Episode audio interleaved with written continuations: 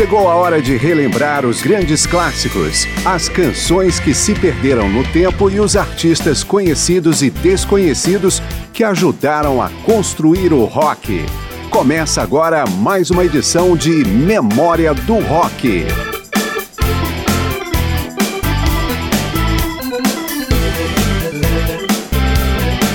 Uma das bandas mais importantes da história do rock está completando 60 anos. O Creedence Clearwater Revival adotou o nome oficialmente em 1967, mas em 1959 os integrantes do grupo já tocavam juntos sob dois outros nomes. E há 40 anos, no auge do movimento hip, o Creedence foi a grande banda de 1969, sendo uma das principais atrações do Festival de Woodstock e também pelo lançamento de três álbuns no decorrer do ano. Eu sou Márcio Aquilissardi e Memória do Rock vai trazer algumas canções da história do Creedence Clearwater Revival, além de trabalhos paralelos dos quatro integrantes da banda, liderada pelo guitarrista e cantor John Fogerty. E vamos começar com uma raridade. Call It Pretending apareceu apenas como lado B do primeiro single da banda no final de 1967, antes mesmo do lançamento do primeiro álbum, em maio do ano seguinte.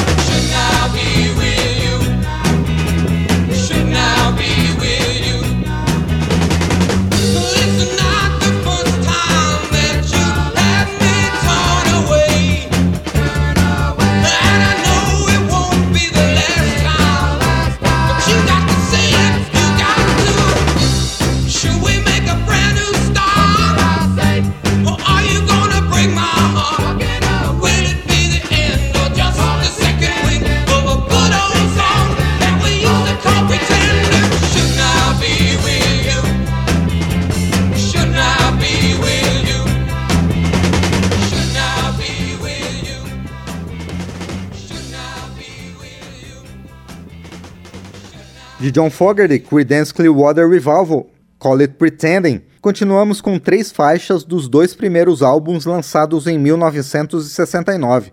Born on the Bale abre o disco lançado em janeiro daquele ano. Green River é a abertura do lançamento de agosto, enquanto Bad Moon Rising é a primeira música do lado B do tempo dos discos de vinil.